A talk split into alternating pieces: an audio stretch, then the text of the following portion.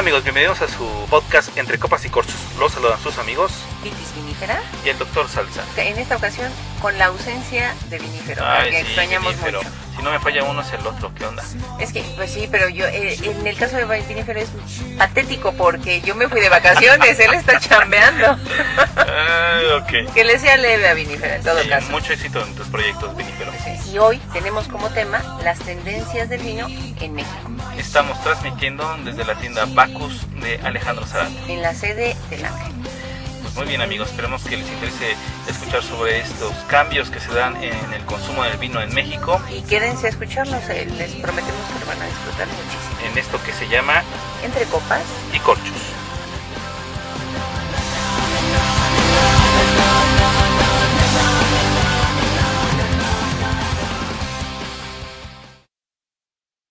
Hola Vitis, un placer escucharte de nuevo, tenerte aquí ya en los micrófonos después de tu maravilloso viaje por Alemania. Sí, ya, ya ¿Hay llegué, otros países? muchachos, ya llegué. Eh, no, muy contenta y porque además de todo fueron vacaciones completas porque ustedes grabaron sin Sí. que yo estuviera, entonces Sí. me dieron vacaciones. Quedó ese episodio un poco, eh, digamos, apagado. Bueno, pero quedó igual de largo, que era lo que a mí me tranquilizaba porque yo decía, yo soy la que me enrollo como persiana y no. Eh, y ahora estamos doblemente contentos por vernos para el siguiente episodio, eh, lamentando que en, este, eh, en esta ocasión no esté Vinífero con nosotros, pero de plácemes, ¿no? Con, Totalmente. con sí, lo que estamos grabando en esta ocasión. Muy complacidos porque estamos transmitiendo desde la tienda Bacus en su sucursal eh, del Ángel. Eh, tienen varias este, sucursales en diferentes zonas de la ciudad y pues le damos aquí la bienvenida a nuestro anfitrión Alejandro Zarati. Muchas gracias. Muchas gracias Alex por ah, darnos esta oportunidad. Esperemos que te diviertas como nosotros. Seguramente sí será. Y, y antes de hablar con, con Alex, lo que tenemos que decir es, es algo muy entrañable para, para el doctor, por lo menos para mí, pero yo creo que también para el doctor, que es que en Bacus tuvimos nuestras primeras experiencias en vino, que fueron sumamente placenteras y que eso nos llevó a seguir en el mundo del vino, eh, a tener más ganas de conocer más cosas y... este, aquí nos conocimos, bueno, en este Ah, Bacus, sí, ¿no? es correcto, nos conocimos amiga. en Bacus del Sí, Valle cierto. y gracias un poco a Bacus existe eh, entre copas y corchos. Así Así que es es. como nuestro padrino. Sí, ciertamente, Bacus es eh, el origen de muchas cosas buenas. Hay que dar una felicitación muy, muy grande a, Gracias. a Miguel Serrano, que siempre nos abrió el, el- el panorama. el- Miguel, Emily, que estaban siempre en las catas recibiéndonos y no, no, no, este... Mi primer maestro yo creo que fue Miguel. así es, Eh, todos. Tú has tomado cursos con Miguel, ¿no? Yo he tomado cursos con Miguel, tengo hasta corcho de recuerdo, entonces... Así, este, todo, todo. todo, Enmarcado y todo ahí. No, sí, es una experiencia muy grata, eh, no solamente para nosotros, sino la recomendamos para los jóvenes que quieran en- comenzar en el mundo del vino, que no piensen que se tienen que ir a las grandes catas. Mm, Me parece que la mejor opción para comenzar en el mundo del vino y conocer sin la presunción de, de, de querer o que- querer aparentar que sabes mucho es vamos, ¿no? Totalmente de acuerdo.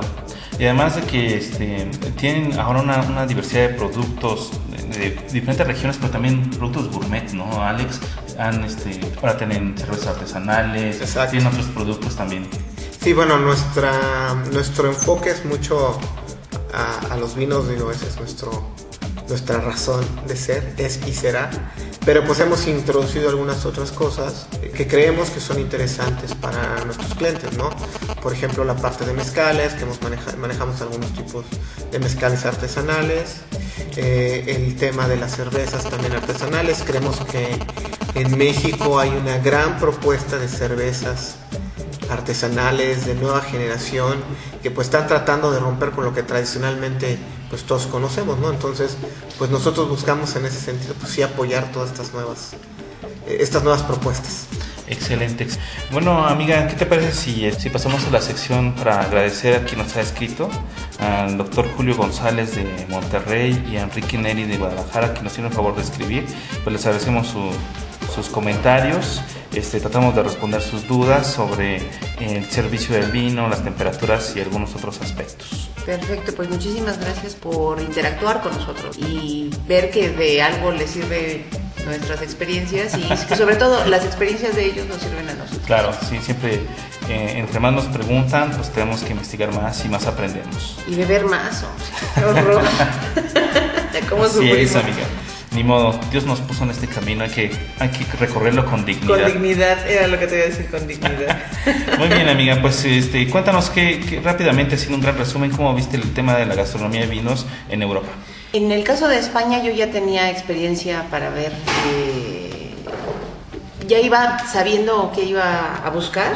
eh, y en el caso de, de Berlín, eh, que, que fue la ciudad de Alemania que, que visité, pues me pareció, debo confesarte que me dediqué más a los vinos que a la gastronomía, que eso me va a regañar Vini, con eso me va a regañar vinífero, pero me interesa la- los vinos y tuve la posibilidad de que uno, un conocido me recomendara una tienda eh, de estas grandes, pero con muy buen precio y con muy buena selección de vinos. ¿De acuerdo? Entonces, eh, los vinos blancos me, me dediqué a los Riesling porque me dijeron que nada de Gewürztraminer, que alemán, alemán, Riesling. Entonces me dediqué a los Riesling y, y pues ya veremos en otro episodio qué tal, qué Claro. tal nos va con los Riesling, ¿no? De acuerdo. Sí, no, pero muy interesante y sobre todo ves otro tipo de, de consumo que es más o menos lo que tenemos aquí, las- el, el tema de hoy, que serían las tendencias.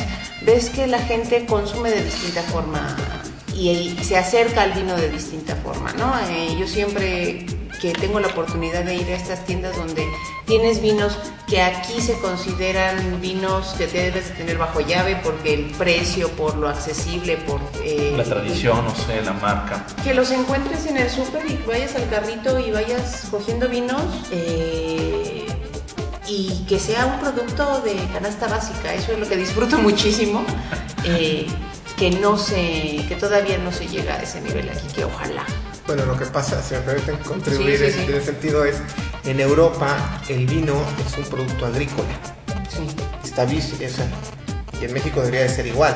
En México lo queremos ver como un producto de lujo, pero en sus orígenes, pues el, el vino es un producto agrícola como tal y, y es muy importante en Europa, por supuesto, para, la- para, para la economía y es por eso que es tan cotidiano, no es tan cotidiano como comprar zanahorias, ¿no? Que también es un producto agrícola, ¿no? Totalmente de acuerdo. ¿No? ¿Me explico? Sí. O sea, en ese sentido, por eso yo creo que la visión es muy diferente, ¿no? El vino, el vino en. Europa no es para una ocasión especial. No. Es una Sí. bebida de todos los días, ¿no? Así es. Muy bien, amiga, pues ¿tienes alguna recomendación? O me Yo paso tengo, a las mías. yo tengo una recomendación, o me paso a las mías, que son el plural. Eh, yo nada más recomiendo un Chateau Montecristo de Saint-Emilion del 2006, eh, que ahora mismo me vas a decir que eh, eso no es lo que esperaría de, uno- de un francés. Pues sí, tiene una nariz muy distinta a lo que tiene en boca. Y aún así, Ok. es espectacular el vino. eh, tiene una boca, eh, se le nota la barrica. En nariz no, era muy frutal. eh, ya en boca se le nota la barrica. Es largo, es eh, un vino, por supuesto, para acompañar una carne roja, que ya nos hace falta el vinífero aquí.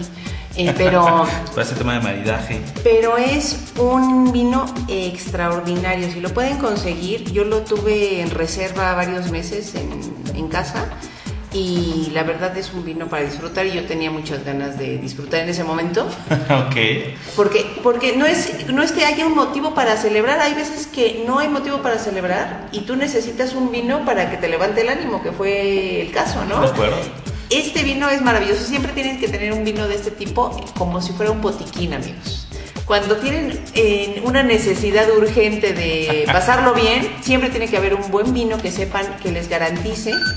No sé tanto en precio, a lo mejor sí sería una inversión, pero en todo caso siempre será una inversión tener un vino francés eh, eh, en casa y no dejen de, de consumir Siempre hay que consumir con, con moderación y siempre acompañándolo con alimentos. Ah, y- hombre, yo, eh, yo lo co- acompañé con pizza, que es que era lo que no me atrevía a decir. No, Vas- está perfecto. Y quedó muy bien, ¿eh? Con la grasa quedó, de la pizza quedó muy bien, con la grasa del queso. Con la grasa mía también quedó muy bien. Pero hubiera dicho, por supuesto que fue con moderación, si no te hubiera dicho, cómprense una caja y tenganla a la No. mano cada vez que necesiten algo. Exactamente. No, sí, siempre con moderación, amigos. Perfectísimo. Pues yo le- les eh, comparto que tuvimos un evento muy, muy interesante. Tuvimos un evento eh, con motivo del aniversario de- del blog de Venus Tripudium. Y este, el restaurante Romina Polanco, a quien le agradecemos muchísimo su hospitalidad, nos permitió hacer una, una pequeña cena con amigos en la que estabas cordialmente invitada, pero Pero no estaba, No, pero no la estaba presentable. Pero lamentablemente no nos pudiste acompañar y pues disfrutamos algunos vinos italianos eh, de los más reconocidos de la región de la Toscana. Disfrutamos de un Isole Eolena Sceparello 2004, un Antinori Tignanello 2007 y un Tenuta Sanguidos Sicaya 2007. Ándale, Nada más para, para, para empezar. No, no es cierto, señor. Eso nada más para Y mira, y él dice que es el para el que hay que- aperitivo. Y él dice que hay que tener, eh, ser cautos con el consumo. Hay que ser cautos con el consumo, eh, beber poco, pero beber Bien. bien. Bien. Y este, pues es difícil elegir sobre un preferido sobre estos tres estupendos exponentes de la región de la Toscana, porque todos estaban espectaculares, todos tenían características muy particulares, eh, únicas. Eh, es muy difícil para mí eh, elegir un ganador. Yo creo que eh, que era más fácil de, de apreciar y de entender un poquito por su frutalidad fue el Sassicaia. Muy intenso en aromas, delicioso. Eh, pero son vinos que están como que pensados para una, una guarda considerable en años. Sí. O sea, no son vinos que, aunque ya los puedes comprar, por ejemplo, este 2007, todavía se le veía que tenía eh, bastante tiempo para, para este, ir madurando en botella. Pues fue una, una reunión espectacular, le agradezco muchísimo a todos los Ami Wines que nos acompañaron, a Ludovic que también nos hizo el favor de, este, de ayudarnos y de apoyarnos en este, en este evento.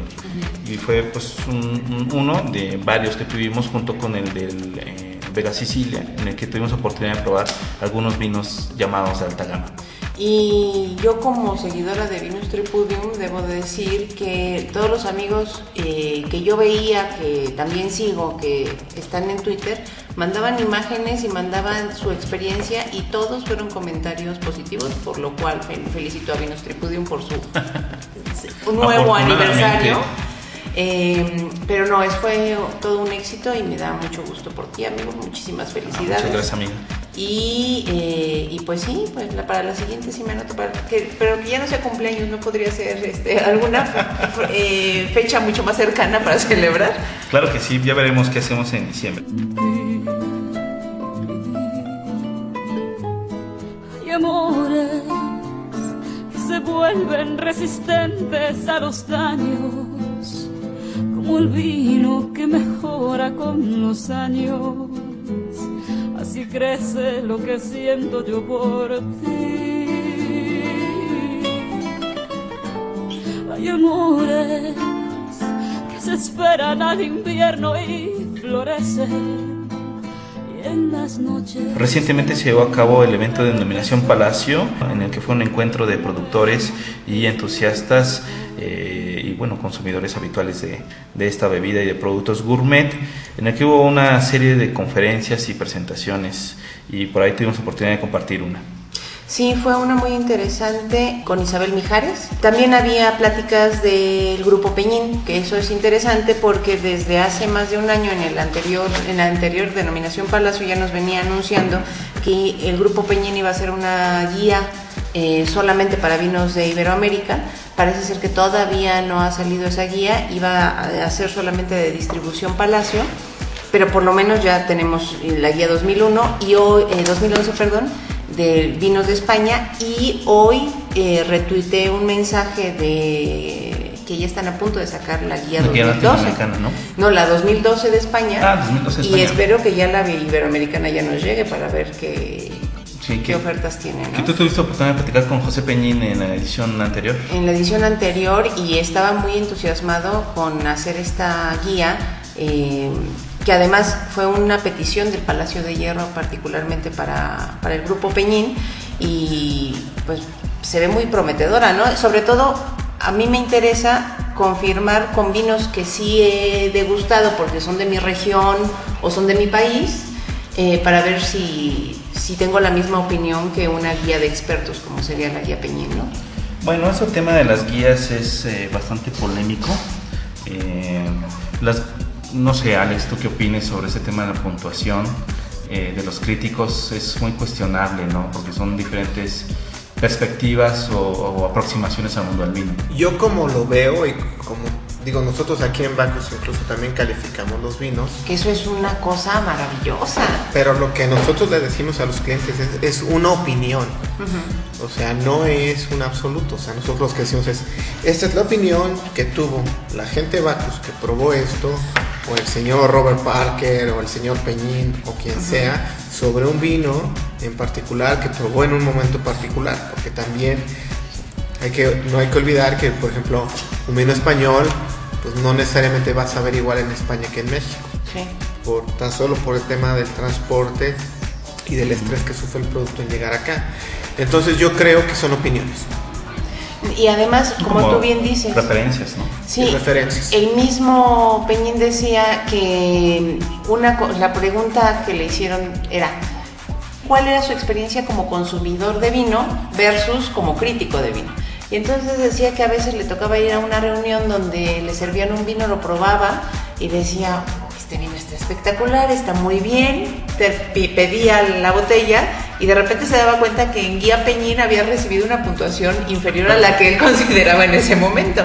Decía, es que es una experiencia completamente distinta tener una fila de vinos para evaluar que tener el vino como un producto para compartir con amigos y que el momento en que compartes Sí, el- hace otra cosa de ti. ¿no? Sí, la experiencia en, en, en El global. contexto, ¿no? Influye mucho, yo creo. Sí, entonces eh, siempre hay que tomar las guías, las que sean con, Un granito con de pinzas, sal, ¿no? dicen, ¿no? Sí, sí. ni más ni menos. Bueno, pues en esta, eh, en esta conferencia, en esta cata que disfrutamos de vinos eh, Figuero y Fontana, estuvo, como ya comentaste, la enóloga Isabel Mijares, el crítico de cine Gustavo García y la chef Elena Reigadas del restaurante Rosetta. sí. Y este, de las películas que, que nos mostraron algunas escenas muy muy buenas, estaba la película de Miguel Ángel, la de Gigi, la película de Sideways. Sí, la Y- clásico. Y otra que sí no me acuerdo, que, que estuvo muy buena, que dicen que se filmó en Parras, Coahuila. Pero no ah, recuerdo. ah, era muy buena porque Rebeldes, disparabas a los a, a A los las, a barricas y entonces nada más te servía, nada más eh, hacías el refil sin necesidad de copas. Así es. Bacus también ha tenido sus experiencias de, de vino y cine, si mal no recuerdo. Exacto. Se hicieron el favor de, buena, ¿no? de invitar a Bottle Shock, que fue la que me enteré, no sé si Sideways también. Eh, una vez hicimos Bottle Shock, que es la, la historia de ese, del famoso juicio de París, en el cual entre los vinos blancos ganó el Chateau Montelena en primer lugar.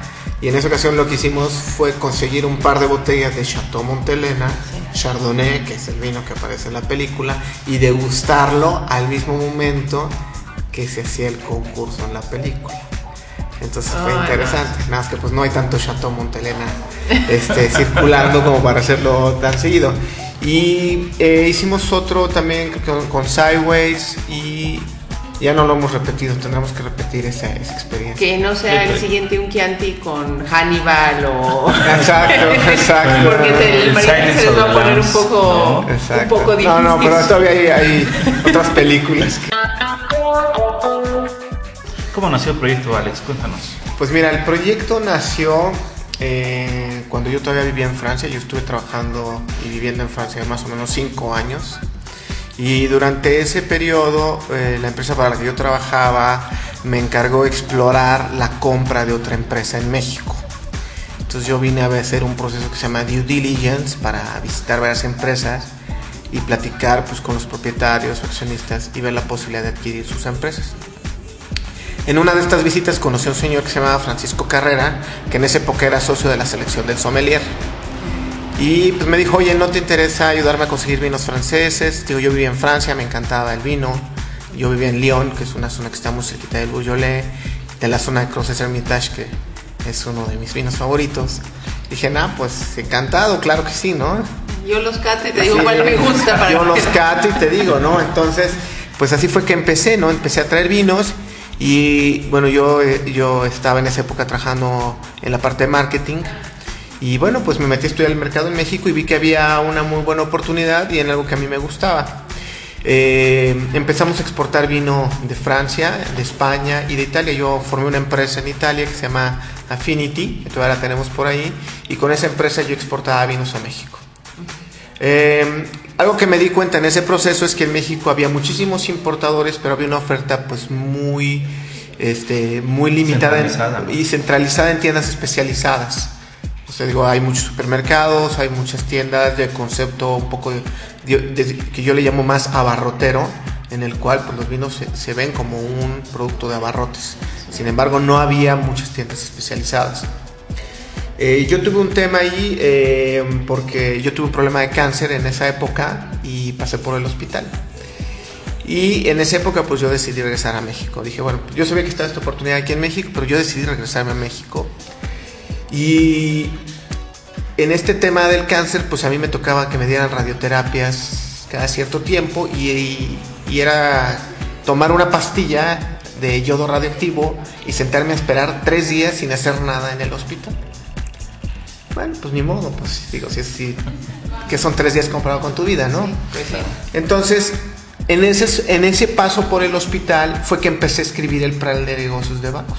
O sea, yo lo hice en parte como una, terapia. una terapia y una catarsis del momento que estaba yo viviendo. Y dije, pues ya sé que voy a regresar a México, ya sé que los vinos me, me apasionan, ya sé que hay una oportunidad, pues voy a empezar a trabajar en esto. Y entonces fue en un paso pues, por el hospital que empecé yo a escribir el plan de negocios de, la- de las tiendas.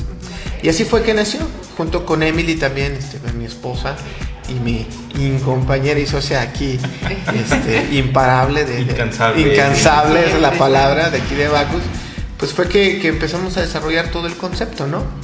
Ya regresando a México, lo manejamos como un proyecto emprendedor en el cual lo metimos al incubador al tecnológico de Monterrey, se incubó en el TEC de Monterrey, hicimos un proceso de búsqueda de inversionistas, levantamos una primera ronda de capital, lo que nos permitió abrir Baco Satélite, que, que fue bueno, que ustedes ya conocen, conocieron, y posteriormente en una segunda ronda de levantamiento de capital fue que abrimos Bacus del Valle y eh, Bacus Polanco. Y ahora, bueno, esta es la cuarta tienda que abrimos, que pues es Bacus del Ángel, aquí muy cerquita del Ángel de la Independencia, que por si Es un, claro, un monumento muy importante yo creo que para todo el país. Sí. Simbólico. Así- Y además en los partidos de fútbol te viene redondo el negocio Pues porque sí, vienen aquí y después se pasan a Bacus a hacer sus compras. Pues esperemos que sí. no nos ha tocado todavía mucho. ¿Y este, ¿qué, qué distingue a Bacus de las demás tiendas, Alex? ¿Qué lo hace único? Lo que nosotros buscamos, y lo dice mucho nuestro, nuestra frase comercial, como le quieras llamar, es que escoger nunca fue tan fácil. Entonces lo que buscamos es hacer de la selección y compra del vino un proceso muy sencillo. Es por eso que tenemos aquí en las tiendas la guía sensorial, que seguramente bueno, pues ya las conocen. esa me encanta. Por ahí creo que tenías Aquí me traje una, una Este, muestra. Esa me encanta, amigos. Se las voy a leer porque vienen todos los datos importantes de, o digamos los fundamentales del vino. Que por cierto es el vino que hoy vamos a degustar. Exacto. Además, un exquisito Nero de Águila, pero no nos adelantemos. Bueno, ¿Qué es lo que viene en la ficha? Eh, Lo, lo que a mí me llama más la atención es que te dice si es un, ti- es un vino tinto tánico o afrutado. Si requiere este, una decantación previa para su degustación o no. Si es bueno o no para, para guarda. Pues más bien, ¿cuándo es el mejor momento para consumirlo? Exacto, ¿no? Porque muchas veces compras un vino cuando eres inexperto, compras un vino por el precio, no necesariamente por el más bajo. Hay veces que por el más caro. Hasta el más caro. Y no sabes ni siquiera qué hacer con ese vino carísimo. ¿Y cuánto tiempo lo puedes guardar o no? Y eh, resulta que en el momento en que lo abres dices, este vino es una porquería. Pues no, no es que sea una porquería, sino porque se tenía que guardar más tiempo, ¿no? Exactamente. Que fue lo que nos ha pasado un poco con estos vinos de alta gama que están preparados para durar Sí. años y años. También hay muchos vinos que pues tú lo puedes comprar, pero lo ideal es abrirlo en 5 o 6 años, ¿no? O, o con los vinos blancos que no se pueden guardar tanto tiempo. Si Exacto. tú tuvieras el, el- Si no supieras y no tuvieras este tipo de etiquetas, puedes guardarlo durante años, lo abres y dices, ¿qué pasó aquí? Pues te pasó Claro. que no es un vino de guarda. ¿no? Exacto. Y además la etiqueta también nos dice este, la calificación, como ya comentamos previamente, de todo el staff de trabajo, porque tienes todo un grupo de sommeliers que te Sí, ayudan, ¿no? prácticamente toda la gente que trabaja aquí son sommeliers. Entonces siempre hay un sommelier digamos, este, eh, teniente del pelotón. Sí, bueno, nosotros capitán. le llamamos nuestro como sommelier en jefe es Miguel, Miguel Serrano. Miguel, Exacto. que, claro. que todo lo que le preguntes sabe. No, y además es buenísimo ir a Bacus. eh, debo ¿Te decirlo porque, porque llegas y como ya te conocen, entonces dicen, oye, yo quisiera probar este vino. No, fíjate que no te va a gustar a ti porque a ti no te gustan los vinos secos, ya lo hemos visto. ¿Para qué pruebas secos? Mejor prueba este. Que, no. que- que de hecho eso, eso es uno de los valores que nosotros buscamos mucho, conocer a nuestros Sí, clientes. te saber conocen los gustos, sí. ¿no? Así es. Sí, sí, sí. Eso, eso es fundamental en, en una tienda, eh, porque tú llegas a cualquier otra tienda y te dicen, bueno, pues quiero, un francés, pues aquí están mis franceses, pero ¿Cuál? ¿y qué más, no? Sí, también por eso tenemos las máquinas de degustación, para que tú puedas venir a la tienda y probar cosas diferentes, ¿no? O sea, que ahora sí que aventurarte a experimentar cosas nuevas, ¿no? Sí, eso es. Eh, a mí, ahora sí que a mí también me pasó en algún momento, me acuerdo mucho cuando vivía yo en Francia, siempre compraba el mismo vino, ¿no? ¿Por qué? Porque este ya lo había probado una vez y sí, me había gustó, yo ya no me muevo, ¿no? ¿Y sabes dónde se me abrió los ojos? Una vez que fui a una feria de, del vino ahí en el centro de León, que había muchísimos este, productores y que empecé a probar y dije, pues es que es cierto, hay que probar, ¿no? Pero a veces también nos cuesta trabajo y como a veces también gastar en un vino, pues es una inversión. Sí. Pues sí. Pues dices, mejor, más vale malo por conocer Sí, que bueno por conocer, ¿no? Por eso tenemos las máquinas, para que la gente pueda probar y pueda cada visita decir, oye, pues hoy probé un vino diferente. Me gustó, lo compré. No me gustó, bueno, ya sé que no me gusta, ¿no? Entonces también por eso. Y en ese sentido, eh, uno como consumidor agradece mucho a Bacus que le cuiden las espaldas, eh, porque eso asegura a ustedes que el cliente va a volver, porque le, le gustó lo que bebió y, y además sabe que lo cuidan Pues en, claro. en sus gustos. Y además de eso, eh, Bacus tiene otra posibilidad, además de las máquinas de degustación, que es- yo quisiera una en mi casa nada más para mí, sino por las catas mismas. Tienes una posibilidad de elegir, entre, eh, de probar entre muchos vinos Claro. y ver si te gustan o Claro, no te gustan. porque cada una de las catas se prueban como cuatro, a veces hasta cinco vinos. Sí, exacto. ¿no? Mira, el año pasado hicimos más o menos 150 catas. Yo me atrevería a decir que fuimos uno de los Sí. lugares de vino que más catas hizo en México. O sea, en cada tienda, cada semana hay una cata. Con el plus de que o llevas al distribuidor o llevas al Exacto. enólogo o al dueño del viñedo Exacto. y te platican una experiencia en directo. Y te cuentan su historia y por qué le pusieron la etiqueta que le pusieron y por, qué, y por qué le pusieron al bico. Por ¿Al ejemplo, caso bico? del al bico del bico, ¿no? bico Porque trae bico. una trompeta en la etiqueta, qué quiere decir este el poema que trae atrás. Todo eso, pues obviamente son, son historias que, que nadie más calificado para contarlas que el mismo productor. Este, o el enólogo o pues los importadores también, también comparten mucho eso entonces este lo que buscamos es que la gente pueda experimentar el mundo del vino de tan a fondo como ellos quieran no sé si me explico Sí, claro. claro. o sea, a lo mejor tú solo quieres comprar una botella, bueno, te damos la orientación, están las guías sensoriales, está la máquina. Oye, yo quiero aprender más, bueno, pues te- ven a una cata de vez en cuando. Oye, quiero aprender más, pues ven a cata todas las semanas, ¿no? Oye, Claro. pues quiero aprender más. Oye, Toma pues los cursos. toma los cursos, exacto, ¿no? Entonces tú puedes ir tan a fondo como tú quieras en, en- en conocer el mundo del vino. Eso es lo que buscamos. Lo que buscamos es que la gente al final no solo compre una botella, sino que se lleve un aprendizaje y que lo que compre pues esté en línea con sus expectativas. Y, que y- salga satisfecho ¿no? con su compra. ¿no? Exacto. Que, que acabe satisfecho con lo que adquirió y Ajá. lo que compartió con sus seres queridos. Exacto. Manejamos vinos orgánicos, vinos biodinámicos, vinos mexicanos de pequeñas producciones. Hemos tenido vinos mexicanos aquí, de los cuales se han hecho una barrica. Y muy buenos y todo, y, y que jalan muy bien, y- pero que pues el productor está empezando y solo puede hacer una barrica al año. Entonces sí buscamos tener una propuesta de productos pues muy diferente a lo que puedes encontrar en cualquier otro lado. Claro. ¿no? Y además complementado con la, con la genialidad de Miguel, recuerdo ahora que él at- aterriza muy bien el tema de las sensaciones del vino con cosas muy comunes, muy cotidianas. Ah, eso es maravilloso, ¿no? Claro. Porque Son muy divertidas sus catas. Cuando llegas a una cata y te empiezan a hablar en términos de nariz, sobre todo nariz, ¿no? Que es Sí, lo claro. que asocias con la vida cotidiana. Y no entiendes nada. Dices, bueno, pues este yo supongo que sí me huele a cuero, pero pues yo es que yo uso puro plástico, entonces ¿cómo voy a Yo uso puro símil cuero, ¿no? Soy como este, este cantante Moby, ¿no? Que no usa nada de productos animales por Sí. convicción. Pues no no. sabe el aroma de cuero. Eso de no usar nunca productos animales, estoy en desacuerdo, ¿eh? porque hay veces que uno tiene que usar productos animales. Claro. Es, sí, totalmente. Pero, Pero- en ese sentido que tú mencionas también, por ejemplo, los maridajes que vienen recomendados Ah, en las guías. Claro, que también viene aquí incluido en la, en la- en la guía sensorial un maridaje para cada uno de los vinos. Y es un maridaje Extenso. orgullosamente hecho en México, Sí.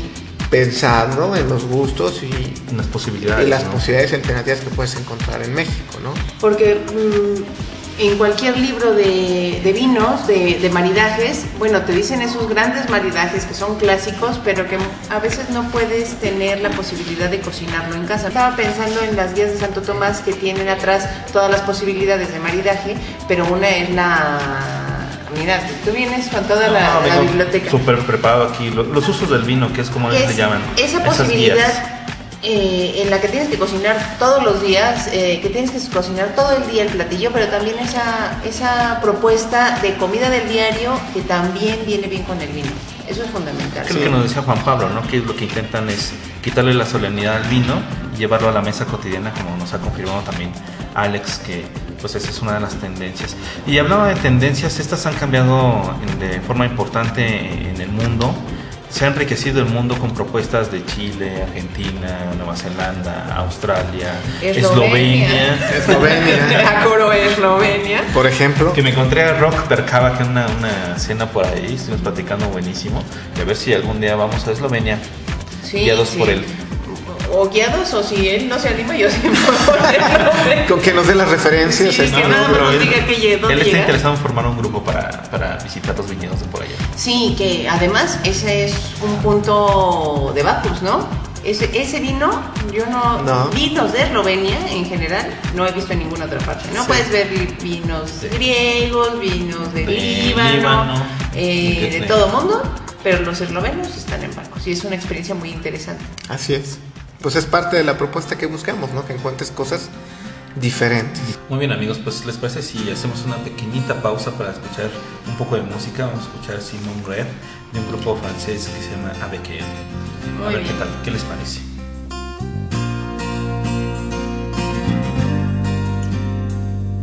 Je te parle à travers la lune et je te vois dans chaque étoile.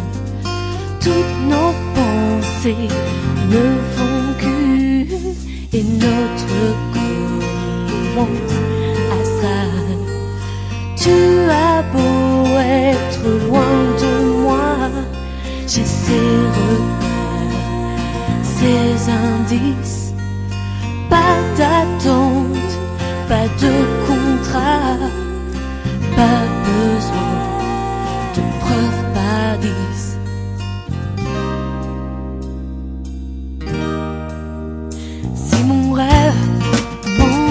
Vos jours, je t'emmène faire un petit tour.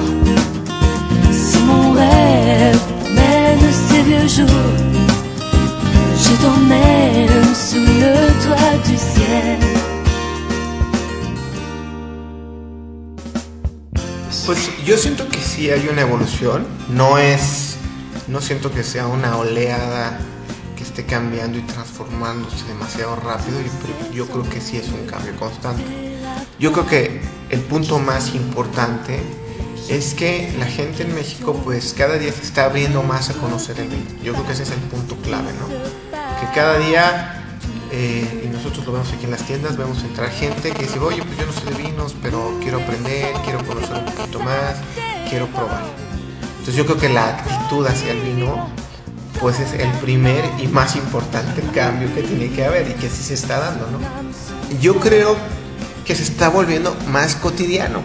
Yo creo que el tema con el vino en México es que sí debe pasar de hacer algo solemne, algo de, de un De las día- grandes ocasiones. de las grandes ocasiones, del cumpleaños, de regalar, a ver qué, qué le regalo a mi jefe, a convertirse en algo cotidiano, como es en muchos otros lados.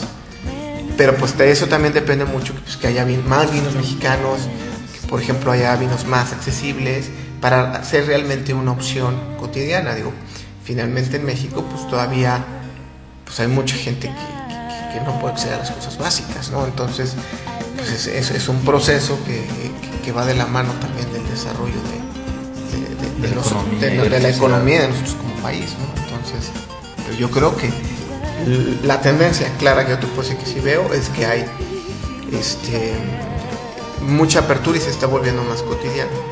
Y la gran ventaja que yo veo y lo, y lo que a mí más me gusta de los consumidores de vino en México es que la gente está abierta a probar de cualquier país. De cualquier país. Y yo te voy a decir algo, cuando yo vivía en Francia, Bebías vino francés. vino francés y no había otra cosa. Y tú ibas a las tiendas y a lo mejor sí tenían algún sudafricano, algún neozelandés, pero cuatro botellas, ¿eh? O sea, era, digo, Francia es un ejemplo exagerado porque hay una variedad de vinos y una riqueza este, incomparable. Pero yo también diría. te puede pasar en España, Pero, puede pasar pero- en Italia. pero igualito te pasa en Italia, igualito te pasa en España. De hecho, algo que ya no comenté hace rato, nosotros para cuando estábamos haciendo el concepto de la tienda, visitamos como 40 tiendas en Europa. O sea, fuimos a todas las que podíamos. O sea, visitamos en Inglaterra, visitamos en, en, en Francia, por supuesto, visitamos tiendas en Italia, visitamos tiendas en España, visitamos tiendas en Alemania, visitamos tiendas, bueno, en Finlandia, en un viaje que tuve trabajo incluso, para ver cómo, cómo, cómo la gente vendía y compraba el vino, ¿no? Entonces, eh, este, y bueno, pues te diré que, que en Francia la gente consume vinos francés, en Italia español, eh, digo, en Italia italiano, perdón, en España español, y este, y es así, lo muy padre aquí en México es que la gente está abierta a probar de cualquier lado, ¿no? Sí, eh, y lo que dices es un plus para el, el consumidor mexicano que y del que y con el que tenemos que tener cuidado porque ahora hay una moda que yo estoy a favor del consumo del vino mexicano pero no solamente hay que tener cuidado sí consumir vino mexicano pero no solamente mexicano porque en la variedad está el gusto y Exacto. tenemos eh, un mercado de distribución nos puede llegar un vino argentino un vino chileno y con la misma facilidad lo podemos beber O de Uruguay también. ¿no? No, llega- y, y la verdad es que llegan cosas muy buenas a México. de Estados Unidos llegan cosas sorprendentes Sí. Que por ejemplo esa es una gran oportunidad que yo veo aquí en México, porque eh, en México la gente no está muy abierta a los vinos americanos y en Estados Unidos hay vinos excelentes. Sí. Claro, y California y Washington generan vinos Buenísimos, espectaculares sí. sobre ese aspecto de, de- de la apertura que creo que es fundamental para, para tu crecimiento como entusiasta del vino, es que puedas comparar. Ah, claro, ¿no? O sea, yo creo que eso es fundamental y eso es, ya lo platicamos, una de las ventajas que, que nos dan las catas en Bacchus, es que puedes comparar rápidamente muchos estilos y muchas propuestas. sí. Eh, eh, eh, veo dos caras de la misma moneda en, en México. Hay un- una oferta muy amplia, pero al mismo tiempo una dificultad para que elijas correctamente el tipo de vino que a ti te va a gustar. Exacto. Porque también no hay un vino correcto, ¿no?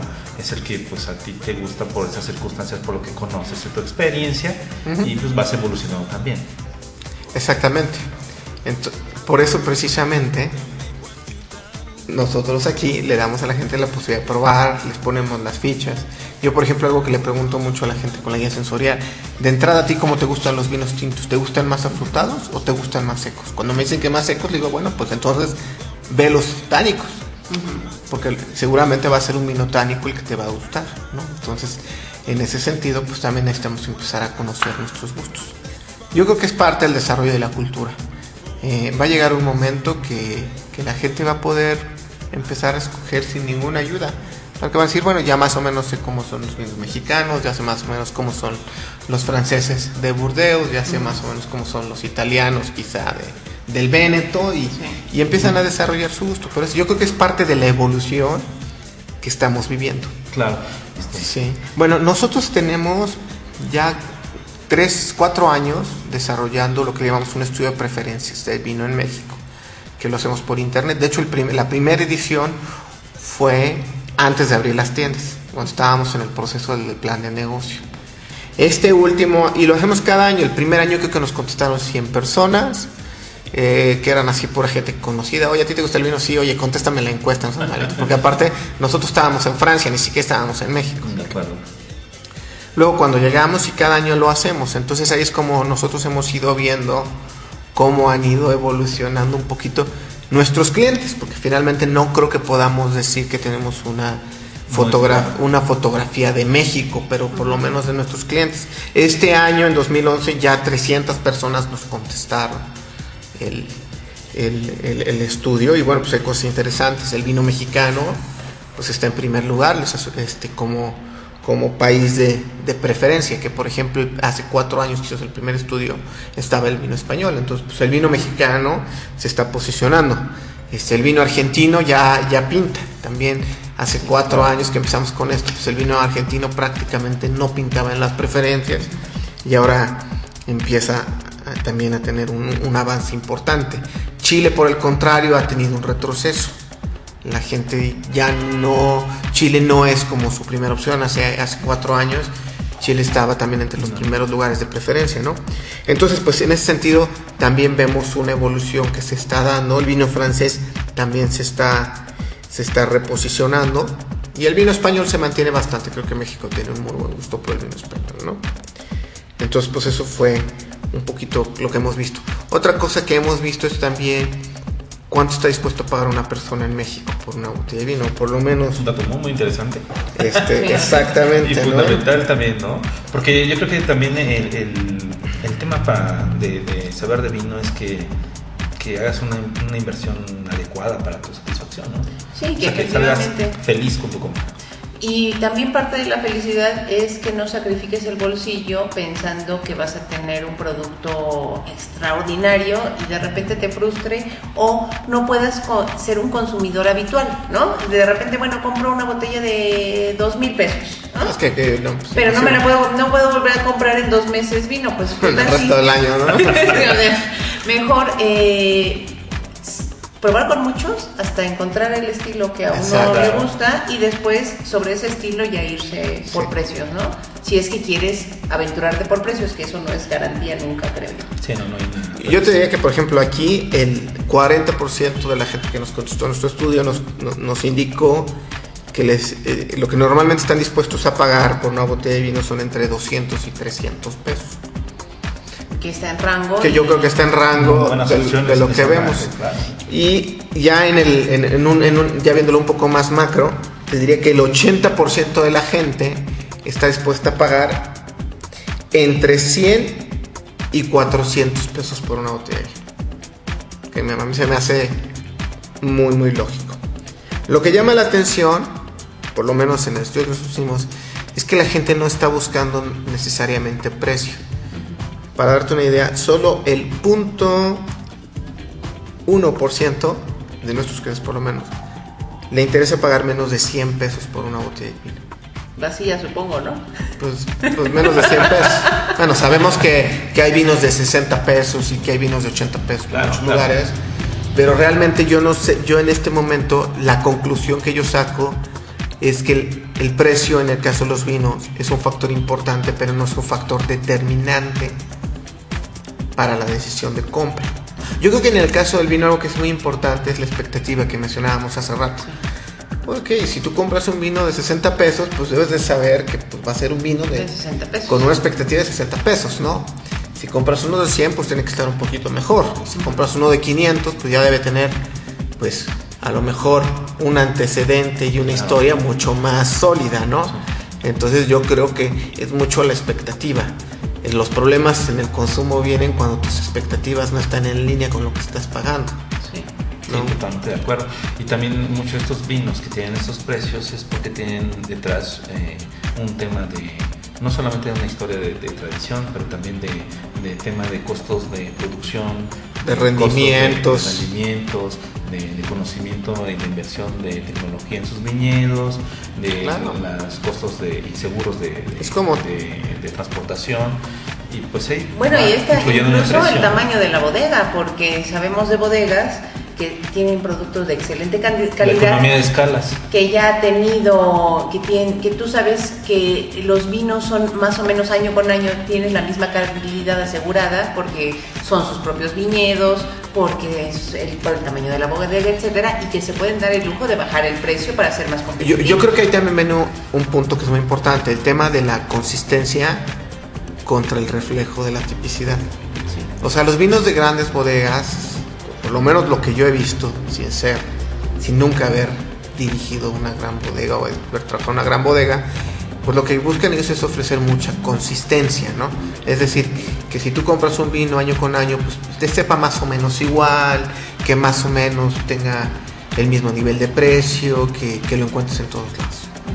Hay otro tipo de bodegas que lo que ellos buscan es, es, el modelo, quizá un poco más de reflejar el, el terruño, de reflejar el, cli- concepto, el- clima de ese año, un concepto, un estilo, y entonces es cuando ya se empiezan ahí a, a- a dibujar las diferencias, ¿no?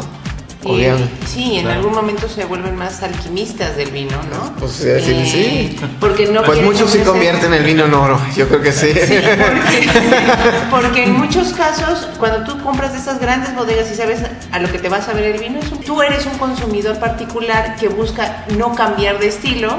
Es como también en el caso del tequila versus el mezcal, que tú en el mezcal no vas a, encont- eh, vas a encontrar variedad año con año, pero en el tequila tú ya sabes que tequila te gusta Sí, claro. y no te interesa cambiar. Pero en, en estas pequeñas bodegas tú tienes oportunidad o con estos eh, autores o con estos vinos de autor, tú tienes la posibilidad de ver en ese año qué quería demostrar la bodega o, qué quería, o con qué estaba experimentando Sí, el, autor, ¿no? O sea, las, las historias son diferentes, Sí, los motivos son, son cualquiera. las pues, motivaciones, Te exactamente. puedas imaginar. Y en ese, ¿no? y en ese sentido es un poco injusto criticar, decir, bueno, yo probé este vino, me pongo a pensar en el vino de piedra, que me han dicho, yo solamente he probado un, un año del vino de piedra, pero me dicen, bueno, es que el vino de piedra que probé del año tal es completamente distinto al del año tal. Pues sí, porque no intentaba hacer eh, el mismo vino, ¿no? Claro, claro. Sí, yo creo que ahí este, lo que tiene más valor es eh, que hay propuestas para, para lo que necesites, un poco haciendo la analogía con la música, ¿no? Si tú quieres un- una música ambiental, pues buscas algo tranquilo. Si quieres algo muy alocado, pues a lo mejor buscas algo de heavy metal, ¿no? Entonces, Sí, y aquí estarías y así solamente- también en vinos, hay proyectos muy estables. Yo creo que la música es la, es la, es la analogía perfecta, ¿no? Porque hay música para todos los gustos. Para todos los gustos. Exactamente, entonces Y también sabrás que hay, Que hay un- pop que es muy autores consistente, que pueden ¿no? cambiar, ¿no? y hay cosas así bien raras que tú dices. Que "Ah, dices, caray". bueno, yo estoy buscando a este autor, pero por el autor, no por el producto que maneja, porque sé que siempre me va a sorprender con cosas distintas. No estoy buscando solamente baladas. Claro. Y eso como que lo vas aprendiendo con el, con el tiempo y con la experiencia en vino. Yo creo que la mejor herramienta para nuestro público para, para conocer y para poder hacer inversiones inteligentes en vino es un poquito invertirle en conocer, en aprender. Tomar algunos cursillos, no, no estamos diciendo que la gente tenga que convertirse en sommelier para disfrutar de los vinos, pero No. pues sí que conozca estos, estos eh, aspectos, estas facetas de la industria del vino para que entienda que hay diferencias en, en las propuestas de los productos. ¿no? Mira, eh, este tema de, de la preferencia en cuanto al vino tinto, el vino blanco, los colores, existe en todo el mundo. O sea, no solamente es México, eh, no, no- no es una particularidad de México que, que solo en México a la, la mayoría de, la perso- de las personas les gustan los vinos tintos. En todo el mundo es igual, ¿eh? Y sí es una proporción más o menos de 80-20 en todo el mundo. Lo que nosotros hacemos es tratar mucho de dar a conocer los buenos vinos blancos que hay y rosados. Por ejemplo, ahora a finales de noviembre vamos a tener un festival de vinos de Alsacia, Uy, que son buenísimos, ¿no? De que, que- pues, son buenísimos los vinos de Alsacia, ¿no? Junto a- entonces, sí tratamos de darle mucha difusión a los vinos, este, a los vinos blancos. Y bueno, pues es un balance entre lo que te pide, en lo que te piden tus clientes y, y también lo que tú quieres difundir, ¿no? Entonces, pues sí tenemos una mayoría de vinos tintos, pero buscamos que los vinos blancos sean muy buenos para que quien compre un blanco diga, ah, pues no está tan mal. No está tan mal, ¿no? O sea- No tiene color, pero como que sí. como que, como que sí tiene su carácter, como que sí tiene su tipicidad, como que, como que a lo mejor la propuesta de los vinos blancos no es lo que yo pensaba, ¿no? Entonces, hace poquito, por ejemplo, tuvimos una cata de vinos de Venezuela. Ah, Es correcto. Este, nosotros, este, bueno, yo- por alguna razón yo fui a Venezuela. Y, y en, en Venezuela solo hay una empresa que hace vinos que se llama Pomar. que se llama Pomar. Y fui a la tienda de Pomar y me traje como seis botellas. Hicimos una cata de vinos de Venezuela, pues para probar, Ah, ¿no? entiendo. Entonces, igual trajimos unos de Perú, pero esos sí no pasaron el. Esos no, los de Perú esos no, sí no. no llegamos a la cata, pero este, pero, pero pues también, yo creo que esto, yo creo que el gusto es como un músculo. Sí. Hay Totalmente que, hay que ejercitarlo, y tienes que probar y la única manera que cualquier persona aprenda a distinguir un buen vino de un vino no tan bueno, pues es ejercitándose y probando, ¿no? Pero también atrás de la compra, ¿cuántas parejas hemos visto en, en tienda que atrás está la mujer también haciendo la sugerencia del, del vino que compran? sí. ¿eh? Bueno, lo que vemos es que es todavía más del 70% de la gente que compra vinos siguen siendo hombres. Necesitamos más mujeres. Y en tus ca- y en tus catas, eh, ¿cuánto, cómo- más o menos cómo se maneja el porcentaje? 50, ¿no? Yo creo que sí, fíjate que yo no me he metido a hacer como que, a ver, de este grupo, cuántos son hombres, cuántas mujeres y en qué edad. No, la verdad, confieso que no. Pero sí hay un, sí es balanceado, ¿no? Yo Sí, diría. totalmente. Yo creo que influye también este, esta estrategia muy interesante de que este, las catas son como que para pareja. Ah, bueno, la, Entonces, este, está pues, sí. la membresía que tenemos de aquí de la tienda, precisamente, nosotros sabemos que el vino es para compartir, Totalmente de acuerdo. ¿no? Entonces, pues si tú compras una membresía y vienes una cata, pues modo que te vengas solo, ¿no? Bueno, pues sí, hay casos Bueno, hay- dramáticos. hay- hay casos. Pero Bueno, nos pero- hacemos amigos. Pero por lo menos tengas la opción de invitar a alguien, ¿no? Sí. Y eso pues es parte de este de esta función social que tiene el vino. Nosotros por eso las membresías que tienen aquí y vienen muchas parejas a comprar su membresía y oye, yo te he visto comprar mi membresía, ¿no? Tu membresía es de pareja, ¿no? O de tu amigo, de tu amiga. Tú ven con quien tú quieras a pasártela bien y, a conocer del vino y a compartir, que pues la verdad es que esa es parte de la filosofía que, como yo lo veo. Otro tema que también es interesante en este tema es qué tanto consume la gente vino. Eh, lo que nos comentan nuestros clientes es que el 60%, un poquito más del 60% consume vino por lo menos una vez por semana. Está buenísimo, ¿no? Sí. Por lo menos el fin de semana. Por lo menos el fin de semana, Sí, echártelo. sí, por lo menos una vez a la semana. Y 20% por lo menos una vez al mes, ¿no? Que eso pues también yo creo que es un gran indicador de la evolución que está teniendo el consumo de vino en México, ¿no? Todavía nos falta muchísimo, digo. Claro. Creo que ahorita el consumo anda entre que entre medio, un litro, ¿no? Medio litro, el otro día había- ahorita estará como a los 600. Como mililitros. 600 Sí, litro no creo, sí. ¿eh? No creo que lleguemos al No, litro. O Entre, como los- tú, entre los que nos esforzamos por el consumo, Que- sí. Pero también es importante mencionar que hay una gran cantidad de gente que prefiere los vinos tánicos o más secos. ¿No? Más o menos el 53% de los que nos contestaron prefieren los vinos tánicos sobre los afrutados. Yo en algún momento hubiera pensado que en México serían más aceptados cierto. los afrutados, ¿no? Pero Yo lo no, habría percibido. son los tánicos. Sin embargo, en el caso de los blancos, los afrutados sí son los que se llevan la, la preferencia, ¿no? Claro. Más o menos el cin- ¿Tú crees que el Chardonnay esté siendo desplazado por otras este, variedades como albariño? Yo este, creo que sí. Viura. Yo creo que más que desplazado, como hay mucha apertura a probar, la gente en el vino blanco prueba de todo. Por ejemplo, el Sauvignon Blanc mexicano, que se da muy bien. Este, el Chardonnay, que también está. Bueno, hay muchísimos, ¿no? Entonces, este. el- un blanco de tempranillo que tenemos aquí muy interesante, el, el albino, De, Sí, de de- buen de, doctor. de, de Fratelli, Cabello, así. de, de Fratelli Pasini, pues es un blanco de tempranillo, ¿no? Pues tú Sí, me dirás, ¿no? Yo quiero ¿no? probar Tú me dirás. de blanco, O ¿no? sea, hay de todo, Un ¿no? blanco de, de guatín. De guatinta. Exacto, ¿no? Entonces, en ese sentido, pues este se ve se ve una tendencia a la diversidad. Algo que es muy importante, yo creo también es el tema qué factores determinan que alguien escoja un vino, Fundamental. ¿no? O sea, pues ¿por qué? Bueno, pues les diré que por lo menos aquí en el caso de en el caso del estudio que nosotros hicimos es principalmente el tipo de uva, ¿no? Es el primer factor para la compra de un vino, después viene el país de origen y después viene el precio. De hecho, bueno, el, el país de origen sí es importante, pero no, no es, no es el, determinante, ¿no? Entonces la gente tiene, quiere saber de qué varietal están hechos los vinos que consumen. Ahora, algo que me llamó la, la atención es que en último lugar tuvimos el diseño de la etiqueta. Ah, eso está súper bueno.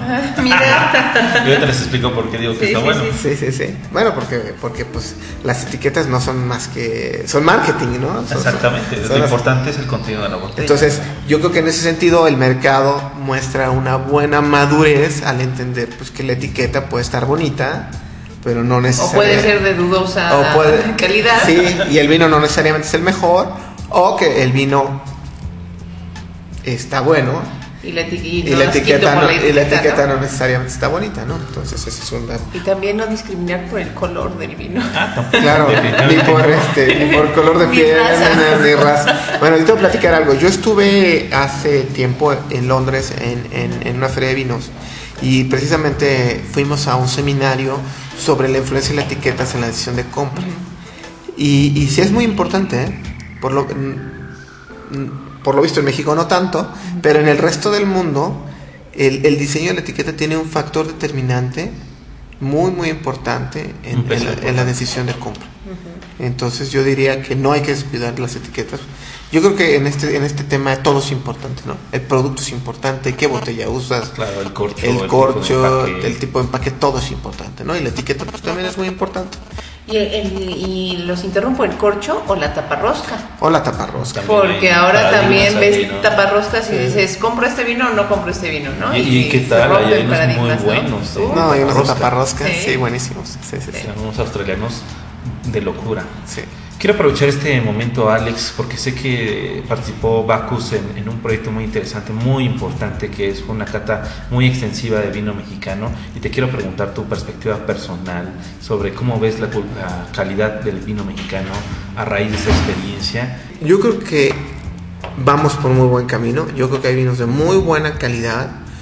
Yo creo que lo que se nos desfasa un poco es el tema de los precios. De acuerdo. Es decir, no necesariamente siento que muchos vinos mexicanos Tengo un buen balance. tengan un buen balance precio-calidad. O sea, finalmente hay excelentes vinos, pero no necesariamente están en el segmento de precio que debieran. Pero bueno, pues O es- tampoco son competitivos con vinos de calidad semejante de otros Es países. que, es que ese es el tema. Es decir, si yo, eh, un ejemplo muy crudo, si yo voy a pagar 3 mil pesos por una botella de vino mexicano, ¿es ese vino equivalente a un vino francés de 3 mil pesos? pesos. Que probablemente será un Grand Cru Sí. o no. Competirá en calidad, en, en- en- en la manera como fue hecho, eh, eh, en sus cualidades. Esa es la pregunta que yo siempre me hago, ¿no? O sea, el balance precio-calidad, porque finalmente es la expectativa, ¿no? Entonces, yo creo que en ese sentido es, es, es, es- donde todavía necesitamos mejorar mucho. Pero definitivamente vamos por muy buen camino. Ah, otra cosa que a mí me gusta muchísimo es la diversidad. O sea, cómo están Totalmente saliendo nuevos vinos todo Una explosión de proyectos y propuestas que vamos a lo mismo, son dos caras de la misma moneda. Muchas opciones, pero también mucha diversidad en, en estilos, en calidad, en De todo, de ¿no? todo. Pero es parte, yo creo que de una industria que está despertando. o sea, exacto. yo creo que es necesario, es, es, es un, es un paso necesario para, para, para cualquier industria. Que, que haya muchísimas opciones, que haya variedad, que la gente, que haya, no sé cuántas etiquetas de vino mexicano hay, hay el día de hoy, habrá unas, creo que como 500, ¿no? 400, 500, que haya 1200 etiquetas de vino mexicano para que realmente pues se demuestre toda la variedad y, y toda la diversidad de propuestas que puede haber. Eso es lo que a mí más me gusta, que haya, que cada día hay más variedad. Sí, ¿no? como dice el doctor, es la cara de la otra cara de la moneda, porque muchas veces también te preguntas sobre si debe haber o no debe de haber denominación de, or- de origen en el caso de México. Y bueno, el resultado es que muy probablemente en estos momentos de la, en la industria del O sea, en vino no etapa. debe haber denominación de origen porque están probando sobre qué vino se hace en México. Es como preguntarle a un niño de 10 años qué carrera va a estudiar, Sí.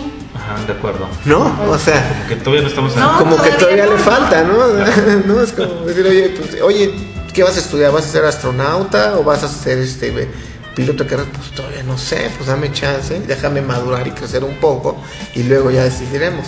Esta plática, fíjate que hace poco estuve yo en un evento de Sopexa y nos hacían la misma pregunta, si debiera de haber una uva representativa de México, ¿no? Y en ese caso sí pienso yo al revés. En ese caso yo sí pienso que ya deberíamos de, De tener una de emblemática. tener una uva emblemática. Y en, en el eh, tú, tu experiencia como consumidor, ¿cuál sería una, una uva emblemática para México? Bueno, una uva que a mí me gusta mucho, cómo se da en México, es la Nebbiolo. O sea, yo los Nebbiolos mexicanos Los nerviolos mexicanos están teniendo... que he probado a mí me han gustado mucho, ¿no? Entonces, en mi opinión particular, yo creo que la Nebbiolo puede ser muy buena candidata. Pero yo creo que como país productor que está tratando de ganarse un lugar en el mundo, sí le haría mucho bien este, ya, ya definir una uva emblemática.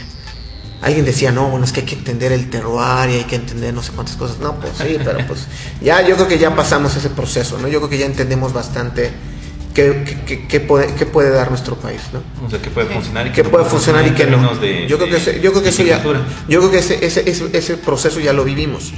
Y yo creo que sí, comercialmente para el vino mexicano y como producción, sí le ayudaría mucho ya tener una uva emblemática. Excelente, Alex. Pues muy bien, ¿qué les parece si pasamos a la cata, amigos? Pues yo estoy desde hace rato es- mi copa y estoy estás tomando, anotando. Que estás tomando nota. Le pido aquí a Alex, nuestro anfitrión, que nos platique un poquito de este vino que vamos a compartir con todo nuestro público. Bueno, el día de hoy vamos a catar eh, un vino italiano. Este vino eh, es, es un vino que nosotros importamos, este, que, que importa, y es un vino de una casa italiana que se llama El Pollo de Vinetti. Es una casa eh, que tiene producción en diferentes partes de Italia. En este caso vamos a probar el Nero de Abola, que es una uva emblemática Sí. de la parte de, de Sicilia. Y aquí es- retomamos el tema del concepto del vino. ¿Cuál es el concepto de este vino? Este es un vino que nosotros trajimos como parte de una colección de vinos para dar a, dar a conocer vinos italianos muy accesibles, muy cotidianos. Sí. O sea, es- quise traer este porque es un vino que buscamos sea muy cotidiano. Normalmente en México los Nero de Ábola que nos llegan tienden a ser un poquito más, pues de más, más caros, ¿no? En este caso buscamos decir, oye, ¿qué vino, si yo fuera un italiano, me compraría para tomar todos los, todos los días, ¿no?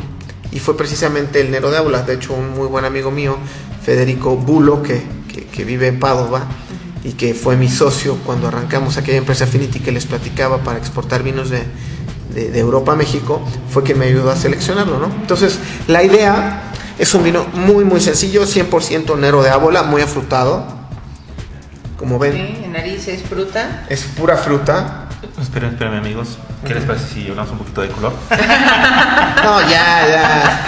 Es que, es, que, es que yo llevo viendo el color de la botella desde hace rato y digo, ya por favor, vamos Claro a la boca. sí. Es un vino No, no, el que color- es de, de color... Es joven, es un vino joven, es un vino tenemos joven. que decir. Desde, es un 2010, según nos dijo Alex.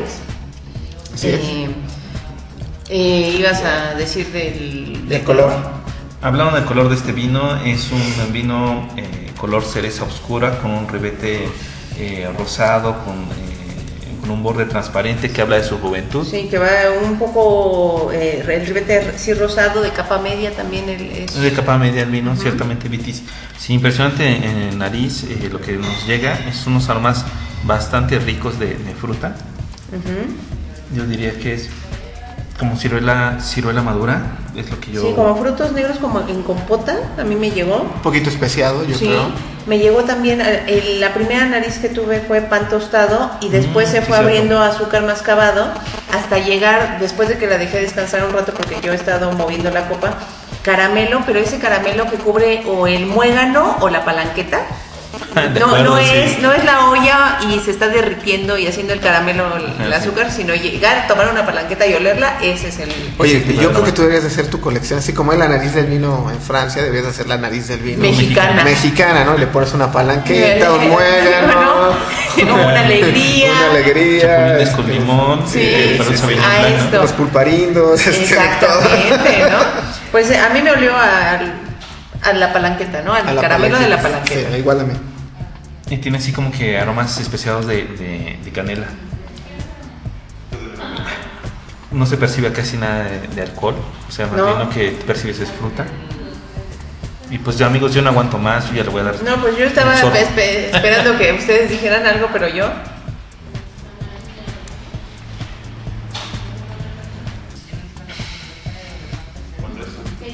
Es un vino muy noble en paladar.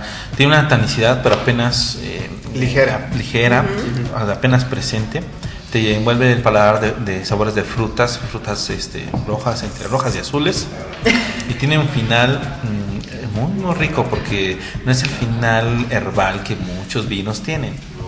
Y tiene una buena, una buena acidez que es muy Sí, importante. mu- eh, la acidez se mantiene, eh, pero no sobresale de No, no, no. alguno de los rasgos en boca. Y además es bastante, eh, es bastante duradero en boca, ¿no? Sí, tiene, Tiene su buena permanencia. tiene ¿no? una permanencia exactamente. Sí, sí, sí. Sí, está muy rico. Sí, de hecho la idea, pues como les digo, es un vino para todos los días, ¿no?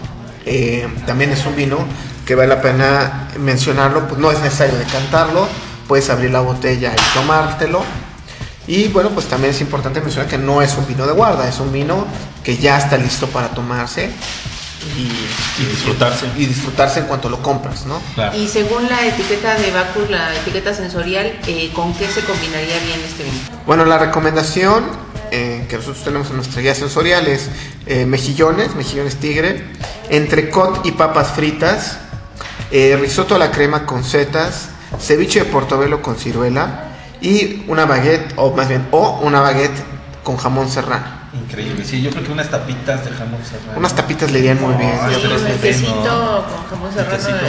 El risotto, el risotto suena buenísimo. suena eh. buenísimo. Muy Sí, buena sí. idea, sí. Este, esa nota la hizo Miguel, ¿verdad? Esta, esta, Miguel esta la hizo Miguel Serrano y dentro de nuestro puntaje sacó 86 puntos, el cual es eh, catalogado como muy bueno. Este vino, ¿cuánto tuvo en, barrica? No este? tiene barrica. Ah, ok. Fue fermentado, ¿sabes? Si en acero. En acero inoxidable. Ok. Sí, no, no tiene barrica. No, muy bueno, ¿eh? Sí, está, está Sí. muy, muy rico. Y ahora para que impresiones a nuestros escuchas, el precio que tienen Bacus. Bueno, el precio club es de 149 pesos. Sí. Sin embargo, en los vinos que nosotros importamos, en compras de una caja se hacen 15% de descuento. Entonces se va por ahí como a 130 pesos por caja. Tuvimos la oportunidad de traer diferentes etiquetas. ¿no? Trajimos, por ejemplo, Barbera. Ah, increíble. ¿no? Barbera italiano.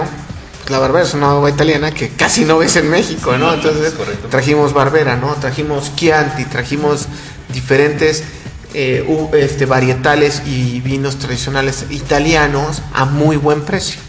Entonces tú puedes venir y probarte un Barbera eh, por 150 pesos, muy típico italiano y, y muy rico, ¿no? Montepulciano d'Abruzzo también, entonces este grecánico, el grecánico blanco, hablando de los blancos, el grecánico está espectacular, ¿no? Y a muy buen a muy buen nivel de precio. Como ustedes lo mencionaron hace rato, Bacus es un proyecto emprendedor de jóvenes mexicanos. Jóvenes eh, mexicanos que promueven la, ven- eh, la compra, pero también el consumo. el consumo responsable del vino. Y bueno, pues este fuimos seleccionados dentro de eh, eh, Club Emprendedor Banamex para el- un programa que tiene Banamex este, en Management TV todos los martes a las 9 de la noche. Y bueno, eh, ahora durante el mes de noviembre es- saldrá la historia de Bacus en Management TV. Ahí podrán ver mucho las tripas y cómo trabajamos y cómo funcionamos y cuál es nuestra filosofía Y conozca todo el staff de trabajo. el staff también sale, entonces, pues yo creo que es, eh, es- es una oportunidad muy padre porque pues nos permite compartir mucho de, de todo lo que nosotros vivimos aquí todos los días como emprendedores. De hecho, también valdría la pena mencionar, fuimos finalistas eh, dentro de la revista Expansión para la edición de los emprendedores del año, fuimos de los 20 finalistas. Maravilloso. Eh, entonces, pues creo, creo que es un proyecto que ahí va. sí, que va jalando bien. En México necesitamos innovar en todos los sentidos. Entonces yo creo que también desde el punto de vista emprendedor en México es muy importante darnos cuenta que podemos generar propuestas de valor muy buenas que se puedan exportar y llevar a otros países y explotarlas en otros mercados. ¿no? Entonces en ese sentido yo creo que también es muy importante que todos nos enfoquemos en, en desarrollar y en apoyar este, eh, las ideas y la innovación que se genera en México. Pues nos encuentran en Facebook, por supuesto, estamos como Bacus México, todo pegado. Estamos también en Twitter, igual Bacus México. Bacus México. YouTube, igual Bacus México. O sea, somos, es el mismo, el, el- el mismo, ¿cómo se dice? Nickname. Nickname en todas las redes sociales. ¿Quién me está atendiendo en la cuenta? Eh, ¿Y cómo es el manejo de cuenta? ¿Quién, quién responde? Sí. Bueno, tenemos una persona aquí en, en Bacus que es Pamela. Ah, Pamela Rodríguez eh, es una de nuestras sommeliers y ella, está- ella es nuestra social media manager, Ajá. quien controla y está monitoreando nuestras cuentas de Twitter Sí, y de para que sepamos que en Saludos a realidad- Pamela. Pam, eh, sepamos que también cuando pedimos una recomendación nos está atendiendo un sommelier, ¿no? Sí, siempre, siempre, siempre. Es, es casi inevitable que en Baco usted te, te atienda un sommelier porque todos aquí estudiaron para sommelier, entonces no hay, no hay, no hay pierde. Perfecto. Pues muchas felicidades y muchísimo éxito. Hombre, pues muchísimas gracias por visitarnos y bueno, pues los esperamos este, próximamente en las catas. Esperemos, organizaremos Los talleres, los, los talleres, en los talleres, los cursos, las degustaciones. Bueno, pues, pues muchísimas gracias y aquí los esperamos pronto. Muchas gracias. Bueno amigos, pues nos despedimos. Como siempre les recordamos que nos pueden encontrar en Facebook en- eh, con el nombre de Copas y Corchos. Eh, también nos pueden encontrar en la página de internet www.copasycorchos.com correos copasycorchos.gmail.com y, ahí, como no está, no sé si merezca la mención, pero bueno, No, vamos sí, a no. mencionar al primo. Extrañado muchísimo. Sí, lo a- extrañamos porque nos faltó la, el maridaje. Pues sigan a, a Vinífero en arroba vinífero en Twitter Sigan las aventuras de Vitis V Vinífera. y al Doctor Salsa con el nickname de arroba eh, Doctor Salsa MX. Bueno, pues muchísimas gracias amigos y como siempre nos despedimos con un Salud. salud.